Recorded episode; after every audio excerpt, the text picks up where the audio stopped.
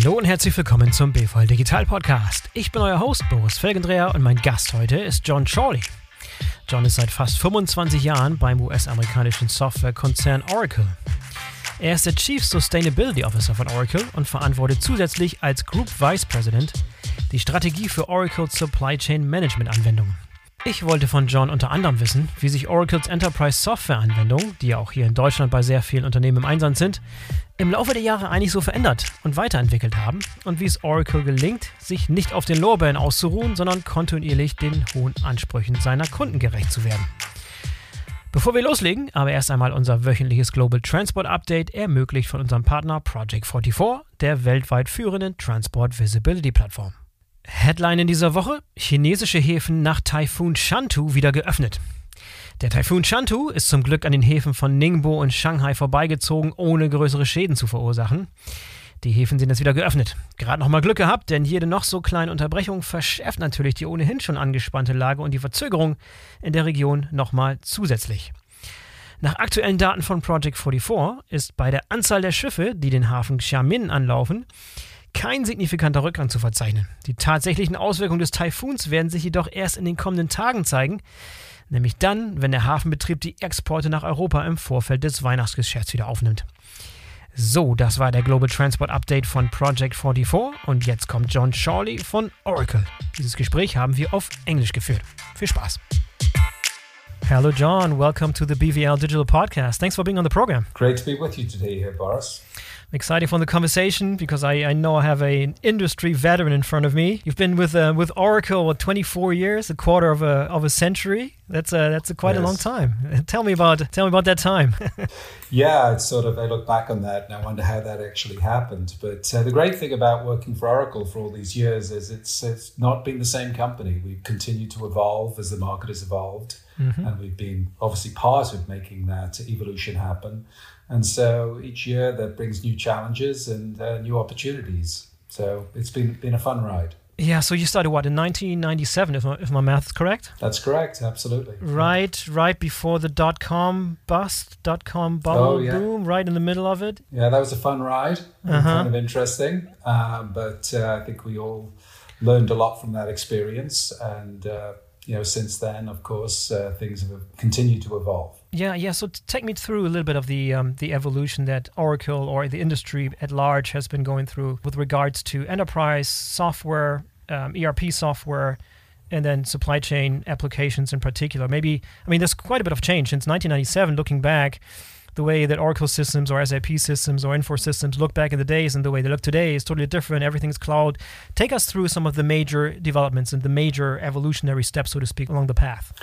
Yeah, I mean, we used to say the internet changes everything, and of course it did. And uh, I think that has been a, a, major driver, the internet really enabling more connectivity uh, across the supply chain. Um, and obviously, that's key to any supply chain system.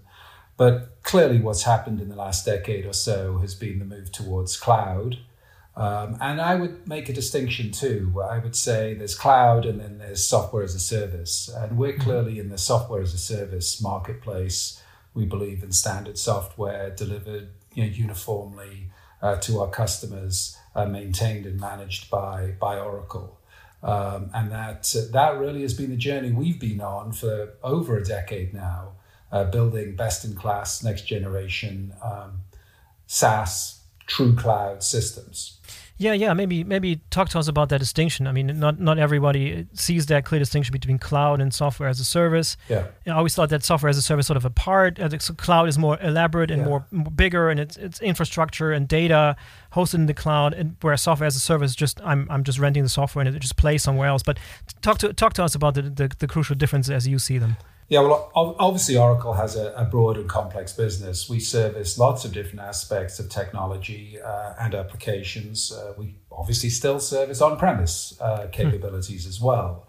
Uh, but our focus has been cloud, delivering cloud solutions. Uh, and that means essentially um, you know, hosting the environment, running the software, continuing to involve, evolve the software, and providing access to that through you know, online methods, through the internet. Um, now, within that, as you rightly say, there's the SaaS business, which is developing uh, standardized software that can be deployed uh, centrally or within our environments, made available to our customers, um, you know, through uh, through the internet, um, and and for that software to be uh, essentially a common code base. With obviously all of the capabilities required inside that to enable people to implement it in different ways to you know adapt it to their particular business needs. But to have a common code base that can continually be updated and move forward uh, with uh, with the innovations that we develop and deliver. Um, and then obviously to provide that through a subscription mechanism. I do think that you know some some companies not Oracle but some companies have use that word cloud in order to essentially move their standard existing solutions and simply wrapper it in some element of uh, contractual software as a service uh, ideas. But to really succeed in this space, you have to really you know go back to square one and reinvent that software so that it is able to uh, evolve continuously without disruption to the customers. It is able to support a wide variety of, of, business needs with a single code base. It does have all the extensibility built in. It does have all of the security, obviously, absolutely critical, all of the security mechanisms built in. Uh, it does have all of the ways of interacting with that software without violating that security. And, and that really does require a bit of a fundamental uh, rethinking of that software, redevelopment of that software. And as I said, that's the the journey Oracle has been on now for well over a decade. Uh, and, you know, we've had, as they say in America, a lot of at bats, a lot of a lot of uh, uh, work in delivering that, um, and learned tremendously in that experience. And uh, we folded that into into our software as a service solutions. Yeah, and you were just mentioning earlier there are still some holdouts. There's still some people that are, have have on-premise solutions. Uh, what what percentage is that currently, roughly speaking? Oh, uh, we still have a substantial we still have a substantial number of our customers who uh, who have some or all uh, solutions still on premise. Uh, you know that mm-hmm. journey is a is a long journey. We do understand that, which is part of the reason why we have our uh, applications unlimited strategy, which really essentially commits to support customers in their current environments, you know, um, for as long as they need in order to make the transition. Mm. Um, and I think that the um, you know that transition is obviously well underway with most of our customers have some having some elements of our cloud solutions, but clearly it's going to take some time. Uh, there's a lot of uh, embedded uh, uh applications out there uh, still delivering value, and we're we've we've made it very clear that we're committed to continuing to support that. Yeah, obviously here at BVL we're very very um we're very entrenched in the in the German market. Um, is the your German client base more inclined towards on-premise or more open to cloud, or is it? I know there's been a time when there was some sort of cloud skepticism in the market, particularly here in Western sure. Western Europe and in Germany. How has that changed over time? You know, I I think um, you know that skepticism is understandable to some degree. I think that if you look at the history of cloud uh, software as a service, it was really aimed at a, a way of short circuiting some of the um, holdups people were seeing within their on-premise applications. So somebody in a division would say, "Hey, look, I can go and get this SaaS solution." I can use some of my operational expenses to pay for that. I don't need to go to get capital budget and I can somewhat insulate myself from the centralized IT group who may be moving slower than I'd like. So that uh, that was the sort of original genesis, I think, of some of these uh, cloud investments. Um, and what you saw there was really investments and development in uh, departmental solutions or solutions that weren't really running the fundamental operations of the business. HCM is obviously a great example. To some degree, so, uh, Salesforce automation again was a was a clear example. But as you start looking at things like ERP and supply chain, you're really talking about the the guts of the business, the core of the business, um, the survivability of the business, yeah. and those things become a lot more. Um, you know, a lot more important to get right and, and a lot more important to think about in a broader uh, strategic sense. Uh, so you need to make sure that you don't create these islands of SaaS solutions that together don't don't don't make sense, don't work well together. Yeah. And I think that that sort of step from you know a tactical approach to cloud to a strategic approach to cloud has been what we've seen over the last you know several years, uh, and and I think you know the success of that uh, has really helped to reduce the concern around you know the viability of cloud as a as a as an enterprise operating environment. And certainly now we see for our ERP solutions, for example, you know, it, it is really the only solution folks are considering. If they're looking at any kind of change, it's a change towards a SaaS based ERP solution. Mm. And, and that is increasingly becoming also true of supply chain. Yeah, I think one of the so reservations or concerns that people had, I, I, can speak for the German market here and German executives in the in the in the market here is always around security and privacy, data privacy, and a lot of lot of your competitors, a lot of other large US-based cloud providers have have moved to building data centers in, in Europe, right, or in Germany itself, yeah. like uh, Amazon Web Services, for example. Have you taken a similar path? Have you started to move absolutely move some of your data centers over here? Yeah, we have data centers all over the world, and and part of that is obviously uh, resiliency. It's uh, the ability to support growth, uh, but it, you know there's an element too where it's related to um, you know the legal requirements about where the data needs to be held. And so you know we we obviously recognize those those requirements and respond accordingly. Um, but i think you know more broadly about security you know for us security is you know an existential requirement. I mean we will um, succeed or not succeed based on our ability to deliver that security. And i think mm-hmm. one of the core strengths of oracle is is a history of being a, a very secure environment. And we bring that into all of our technology, but in particular, obviously, into our cloud operations. Yeah, let's let's um, spend some time talking about just how the whole world of global logistics and supply chain has changed since 1997, since you joined. And have you have you spent most of your time in the in the supply chain space, or also in other areas? Yeah, I have a I have a relatively checkered background, having done most everything there is to do in the software industry. But but most of that focused on supply chain solutions in one way, shape, or form.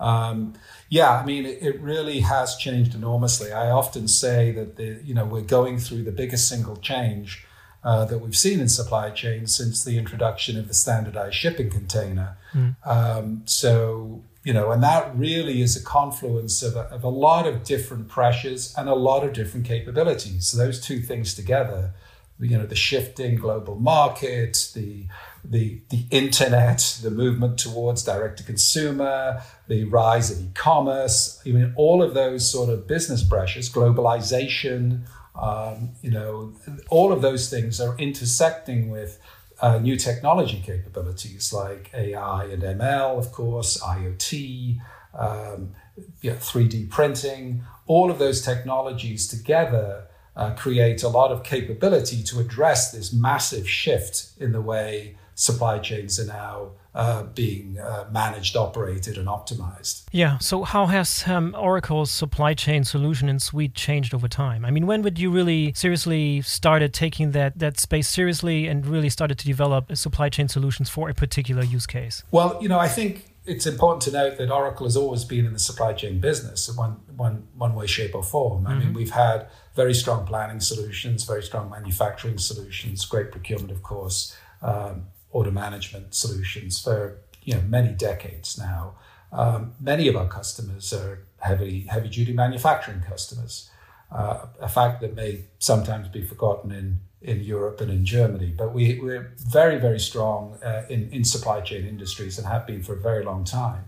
Uh, you know, for me personally, I would say you know we we made some core acquisitions about 15 20 years ago where we acquired um, you know, we acquired a, a, leading transportation provider, G-Log, which is now uh, the core of our Oracle Transportation Management solution. That truly is the world's leader in transportation software. Uh, we also made similar investments in PLM software with Agile. Also, uh, we expanded some of our um, uh, planning solutions, supply chain planning solutions with uh, our Demantra acquisition. These were on premise solutions, but they really did uh, I think, position ourselves as being able to provide uh, strong capabilities to otherwise non Oracle customers. Uh, we have a great many um, SAP customers using, using those solutions. Uh, and that really, I think, helped change the way we thought about supply chain. Supply chain being not just an extension of ERP, but supply chain being a capability in its own right that, um, you know, and an area that we can legitimately uh, you know, compete with best in class, um, best in class solutions. So, so that was really a, a somewhat of a transformational uh, move for us in, in, regards to supply chain. At the same time, you know, we were um, going through, um, you know, a, a, lot of other acquisitions, and then gradually we got into this transition towards cloud. And so, one of the great things we could do in as we moved into this, um, you know, new world of cloud uh, and SaaS is to take that learning, that expertise, that best in class uh, knowledge, and fold it into um, our previous uh, understanding of supply chain, our previous capabilities in supply chain. So, you know, a couple of examples. You know, we we we acquired the RPLM solution which was really a, a very strong uh, product lifecycle management capability, agile PLM. And as we looked at that, we understood that our understanding of how to think about integrated quality could really be enhanced. And so we had the opportunity there to look at kind of closed loop quality management, integrating the PLM solution more effectively into the manufacturing uh, and, and inventory processes. Uh, and similarly with transportation, we had the opportunity to look at, you know, how could transportation work more effectively with warehousing, with uh, asset management, and really provide a, a very integrated set of capabilities. So, you know, that expansion of our expertise, if you like, with a few key acquisitions, transformed into a much more holistic view of how to build uh, supply chain solutions for, for the cloud. Yeah, and how is the situation today if I'm a sort of a, a virgin a newcomer to your to, to the business? So I, I, I run no Oracle application, let's say, and I um I, I decide to go Oracle Transportation Management, for example. How important is that that I have other other parts of the suite or the Oracle ERP or other parts of the business in order to be as powerful as, uh, in other words, you know, if I'm an SAP customer, I'm an Infor customer, but I, I, I, really appreciate, I really want one of your solutions. How well does that one solution integrate with other pieces I already have? Or am I better off just ripping out the nervous system, starting from scratch? Like, t- talk to me about this sort of, this sort of balancing act between, you know, going all in on one vendor versus picking and choosing the best suite from each of the vendors and going best of breed, you know, with each application? You know, that, that's a great, great question, Boris. I think that, um, you know, every company is a little bit different. And I think it's important to recognize that, you know, different companies have, you know, different challenges, different opportunities to improve. Um, and that for that for different companies, there may be certain areas where uh, a focus uh, is important, more more important. So, for example, you know they, they may want to look at their transportation spend. They may lo- want to accelerate their ability to innovate new products. Uh, so they're looking for some kind of new innovation PLM type solution. So every company is a little bit different in that regard. So we have worked very hard with our cloud solutions to make those uh, suitable and usable in really any environment, any ERP environment, and so they can be um, you know leveraged in that way, uh, regardless of what the backend ERP is. Uh, you know, there are obviously some you know sensible rules around that. There's certain things that you know make more sense to work together, but but in general terms, our solutions. Uh, you know, are adoptable by folks that have existing investments in other platforms. And we, we absolutely encourage that. But I do think that it's important to think long term. As I mentioned earlier, this kind of tactical approach to a transition to cloud has it has its challenges. Uh, you could end up with a, a, set of solutions that don't work, you know, very well together if you mm-hmm. if you if you just take your decisions step by step. Um, and I, you know, a best in class solution in cloud is no better than a best in class solution on premise. In fact, in many respects, it's worse. You're not in control of the update cycles. if you're getting new releases every two or three uh, year, uh, two, two or three times a year, you could be faced with an update of, of your um, of, some components and other of your of your platform uh, once a month, or if not more more frequently. Uh, you're also uh, you know missing out on one of the main advantages of cloud, which is to shift the responsibility of integration, technology, and so on from your internal folks to your software provider. If you're really still in the business of integrating a whole series of cloud solutions, then you're going to have to make those investments to make that make that work. Mm-hmm. Uh, and so the net result of that is a um, you know a, a erosion of the fundamental value proposition of cloud, which to my mind is to transition the investments that a company makes from technology support to business process change. Business yeah. process change is the hard thing, um, and that's what the business needs to focus on. But technology management is the thing that you know your cloud provider should do. So you know, as folks make this transition, what I always suggest that they do is they say, look, what's your end what, what's your end goal? Where do you want to be? Where do you want to get to? That may take five years, it may take 10 years. But where do you want to be? And make sure that if you take uh, a step to select a you know, point solution, that you understand what the long-term implications of that are, um, and that you know it does honestly make sense for you. Um, now, you know, in my opinion, the answer is usually, you know, the fewer cloud providers you have, generally speaking, the better. Yeah. Uh, complexity. The, the answer may not be one. We understand that at Oracle, of course. But, you know, if the answer is 10, you know, that's probably not a good answer. So it, as you make each of these decisions, one of the great things about you know choosing something from Oracle is that you you're not closing yourself off from the option of a you know a very small number of cloud providers. We can provide most everything if you choose. Whereas if you t- choose a point solution, you know that may lead you into a position uh, long term that you know doesn't really make total sense. So very long answer, I know, Boris, but but net net, yeah, we want to meet people where they are. That we want to provide solutions that make sense to them for for where they are. But we also want to emphasize the advantage of that long, uh, longer term path towards an integrated platform. Makes sense. If you look across your different supply chain applications, is there a particular application that lends itself very well to playing well with other systems? Or is there a system, uh, is there an application that's particularly popular, let's say with SAP customers, for example? Is there, I mean, they're not equally, they're not created equal, yeah. right? Some are easier yeah. to integrate than others. Talk to me about some applications that are just prime targets to be integrated even with other systems, if that makes sense. I think the poster child for that is transportation management, really. Uh, mm. Yep. You know, it, it, it, has some characteristics that do lend itself towards uh, independent deployment. Um, so, Oracle Transportation Management, uh, which is available 100% on the cloud and also on premise for those who, who, who still uh, want that. Um, that that solution um, is widely deployed amongst uh, many uh, non-Oracle customers, many SAP customers.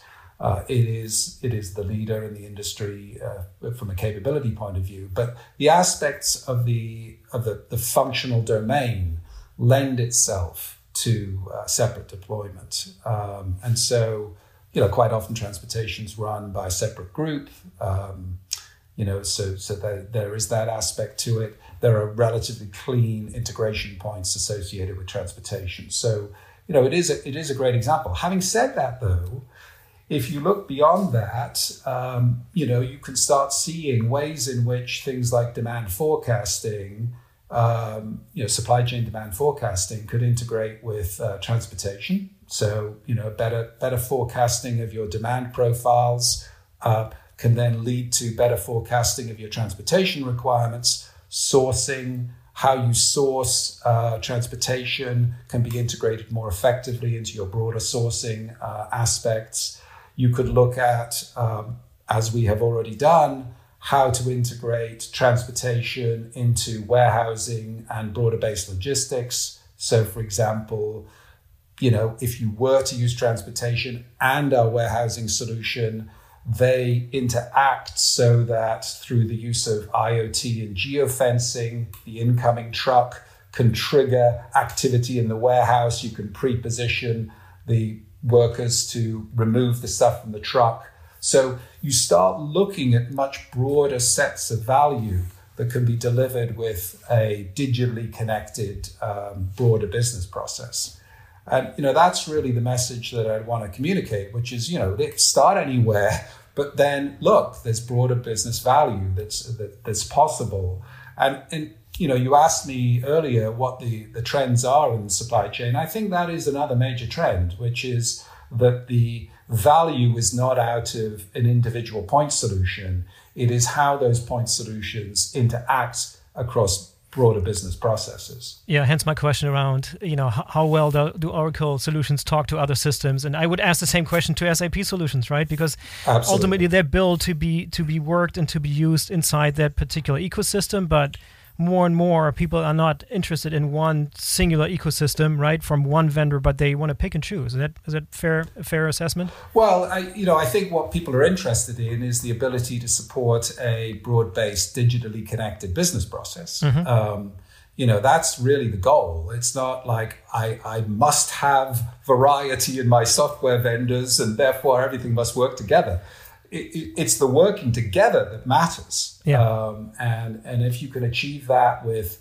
uh, you know a, a, relatively few number of uh, software vendors, then I believe your chances of success are much higher. Mm. Um, and as I mentioned, you can also look at that trade-off, moving some of your internal expertise into implementing those systems and evolving those systems, as opposed to just wiring them together um, that is essentially a non-value added activity. Mm. And if we can take your Oracle Transportation Management, the one as you described as the poster child, the, the widely used, the sort of your your bread and butter, so to speak, in the in, in logistics supply chain. Uh, talk to me about some of the innovations that have happened with that product in the last five or ten years. What's been the, the stuff that's just a game changer? Five or ten years is a lifetime in the software business, well, of course. But I, could say two years, but two years have been so crazy. Take five I mean, years. We're, we're, well, you know, one of the great things about cloud is that we deliver, um, you know, uh, four major releases of every piece of our software every year. Um, I mean, on average, in supply chain alone, we deliver at least 200 new innovations every quarter. So the pace of change is, is very high. Uh, if you look at you know warehouse management. I uh, excuse me you look at uh, transportation management. I think some of the major uh, enhancements we've incorporated a lot of machine learning logic uh, in that application. So uh, recently we have used um, ai machine learning to better estimate uh, lead times. So if you can shave an estimated two or three days off your lead time that's essentially money in the bank because that's not that's money that you're not investing in uh, in movement inventory. Uh, so through the use of analysis of lead time patterns, uh, we're able to uh, recommend a more aggressive uh, lead time. Uh, including also factors, causal factors such as weather, seasonality, and so on. Um, so that's a recent innovation. We delivered a new uh, network modeling capability that can let you look at um, your network and optimize uh, the structure of that network. And that's increasingly important. I mean, networks have to change and evolve as uh, buying and, and, logistics patterns uh, change, whether that's driven by changes in sourcing strategy or changes in selling strategy your networks are going to continue to evolve in, in a more rapid way. Um, so again, network network modeling is a new uh, capability we delivered. And then, as I mentioned earlier, um, we have uh, uh, integrated our um, WMS solution with our transportation solution, so that you have this uh, integrated logistics capability to um, to really you know think about that entire business process, not just you know transportation in isolation or warehousing in isolation, but how those two things need to mesh effectively together. Yeah, how to make sure you develop software that the the world actually needs? I mean, how do you stay on the pulse of what your customers really really want? Because I can imagine if you're and you've been you know you know number one, two, or three in that space for for decades now, right? It's it's easy to sort of rest on your laurels, maybe become a little bit complacent, and maybe I mean it's one of the criticisms, right, that that any customer has of large corporation. Well, you know, in the beginning they they really listened to us, but now they sort of lost their way and they're kind of com- complacent. What's your recipe for staying relevant for developing software that is actually needed by your customers? What's your approach there? Yeah, I mean, I I think the best large corporations are really made up of a lot of little corporations inside them. So, uh-huh. you know, we have our software group. Within the software group, we have transportation group, and they stay very close to all of their customers. Um, and I think that's an important aspect of, you know, just, you know, staying focused. Um, and now, I would also say that cloud and SaaS is, is a major component of that. It's really helped enormously in accelerating that feedback loop if you look at traditional software development, um, such as you know I did for many years, um, you know you you think up a new feature, you you design it as best you can, you build it into your software. Uh, you know maybe that takes a year, or eighteen months. You know then it gets delivered to a customer who may decide whether he's going to upgrade or not. That may take another year or eighteen months, and eventually you know three years later you get some feedback.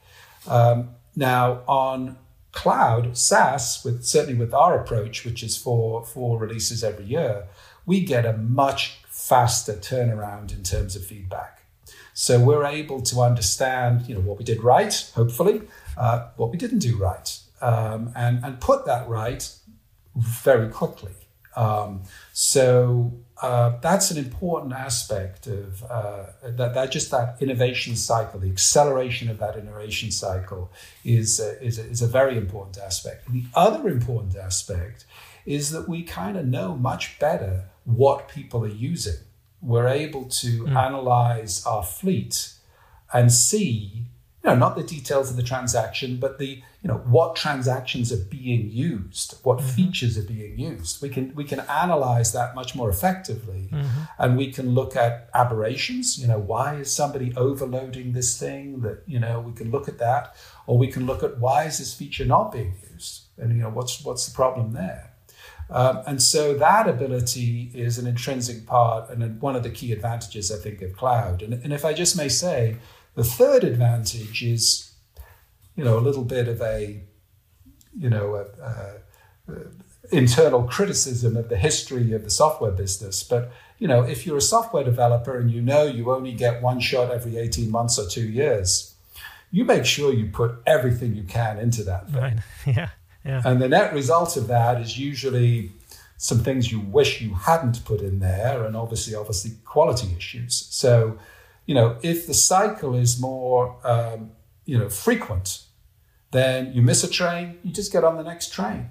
And, and that creates, I think, a much more healthy uh, approach to innovation, continuous innovation. And that's really part of, you know, our core mission at Oracle is this idea of continuous innovation, continuing to deliver features in a non-disruptive way um, and, and in a, you know, regular cadence at building that into our development process, building that quality in. And so, uh, you know, and in course of all of that, I know your original question was how do we stay close to our customers? Uh, you know, there's obviously Customer Connect, which is an Oracle capability of joining to our customers. We run regular workshops. We, you know, we have regular meetings with our advisory boards. Uh, all of that uh, continues and, and folds into our you know software development processes. Yeah, maybe as a follow up, a more concretely, a more concrete question to that. Let's uh, go back to OTM. I keep going back to Oracle Transportation Management, but it's it's widely used, and I know a lot of people that use it, and I've, yes. I've heard a lot about it. Let's use that as an example of of the regional differences that can that can occur. For example, truck transportation in Europe is is dramatically different in many ways than truck transportation in the U.S. market, for example how do you make sure you're really building for Europe? You're building a software and a solution that services the the European truck market the way it needs to be served, as opposed to a solution that tries to work everywhere, for example? Yeah, I mean, it, it's by working closely with great customers. Um, you know, mm-hmm. Unilever is a great customer of ours. Um, you know, Tetra Pak is another great customer of ours. There are many great customers that are based strongly in Europe where we we work very closely with them and understand what those requirements are. Um, I, obviously, um, you know, and, and, that that's true across the world too. I mean, obviously, truck transportation is important, but so is you know, so is rail, so is so is um, you know, river transportation, so ocean, um, and you know, working closely with uh, with customers in every region and ensuring that we um, you know build those requirements into our products. And John, you also I saw you you're sort of a, a weird double role and you, so you're leading you're leading the supply chain management you know software part or software arm so to speak but you're also the chief sustainability officer of of um, yes. of Oracle the, the the corporation right? So tell me about that how did that come about. Yeah it's one of those things where you know a number of years ago uh, one of my staff um, and I'm talking almost 20 years ago, one of my staff came to me and said, you know, look, the sustainability thing, I think there's something in it. We should be, we should be responding to this. And, uh, you know, so I, I gave him, um, a, you know, a bit of a leave of absence to research into that and, and understand what was going on there. And it became really clear to me that, um, you know, as a software company, forget about as a citizen uh, and as a member of the planet, um, you know, it clearly was important. And uh, we had a major role to play in helping companies uh, drive towards a more sustainable future. And so um, we created a structure around that. Um, I proposed to then um, CFO, um, Safra Catz, now CEO, um, uh, you know, that we that we invest in this area. And she basically said, well, who should lead it? And, you know, uh, she she preferred to have somebody who had a, a strong foot in the product segment. Um, that was ended up being me, and so I became the uh, the CSO. Uh, it's been an absolutely fantastic uh, experience. Uh, I would say that the intersection of sustainability and supply chain is 100% natural. Right. you know, if you think about the things that really you know cause challenges, but also can make a difference. Uh, most of those are in uh, supply chain areas. I mean, we do deal with the real world in supply chain. Um, and if we're going to improve the real world, a lot of that is going to be um, done through supply chain improvements. Uh, so, you know, that is a great intersection. Um, and what I've seen really over the last few years is just an explosion in uh, the focus and importance of thinking about sustainability uh, in, in, a corporate sense, uh, in an organizational sense, and in particular in a supply chain sense. And so, you know, the number of inquiries I get and, you know, the number of um, interest in how our supply chain solutions can help with sustainability initiatives uh, has really increased dramatically.